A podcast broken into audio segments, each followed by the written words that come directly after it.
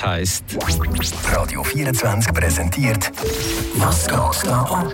Die schrägsten News von dieser Woche. Italienische Forscher haben einen Pizzateig entwickelt, der ohne Hefe aufgeht. Ganz genau so stelle ich mir italienische Labors vor. Vielleicht noch ein Labor, wo Pasta entwickelt wird, wo immer al dente bleibt, eins für einen Espresso mit ewiger Creme oben drauf oder eins für einen Roboterarm, wo nur die typische italienische Handbewegung macht.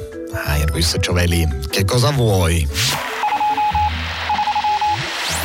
In Sri Lanka mussten die Prüfungen für Millionen von Studenten abgesagt werden, weil kein Druckerpapier mehr vorhanden ist. Das Ganze hat eigentlich einen ziemlich ernsten Hintergrund. Sri Lanka erlebt gerade die schlimmste Krise, seit der Staat überhaupt gibt. Und Sri Lanka hat darum auch international schon um Finanzhilfen angefragt und die teilweise auch schon bekommen. Das Geld scheint es aber irgendwie bis jetzt einfach noch nicht in die Schule geschafft zu haben.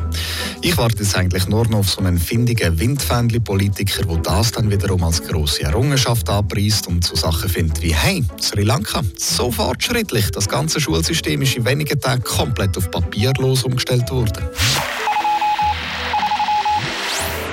Britische Forscher haben die langweiligste Person auf Erden entdeckt. Zumindest zeigt das eine Studie von einem Forschungszentrum, das sich auf Langweile im Generellen spezialisiert hat. Der Studienführer hat dann auch noch gefunden, es sei eigentlich noch paradox, dass zu Langweile forschen äußerst spannend sei.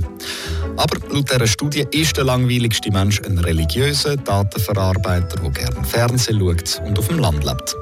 Da habe ich mir gedacht, hm, lustig. Dabei hätte ich jetzt können schwören, mein letztes Tinder-Date war weder sehr religiös gewesen, noch hat sie in der Datenverarbeitung geschafft.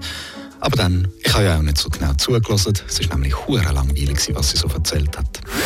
Was geht da ab? Die schrägsten News von dieser Woche, jetzt auch auf radio24.ch.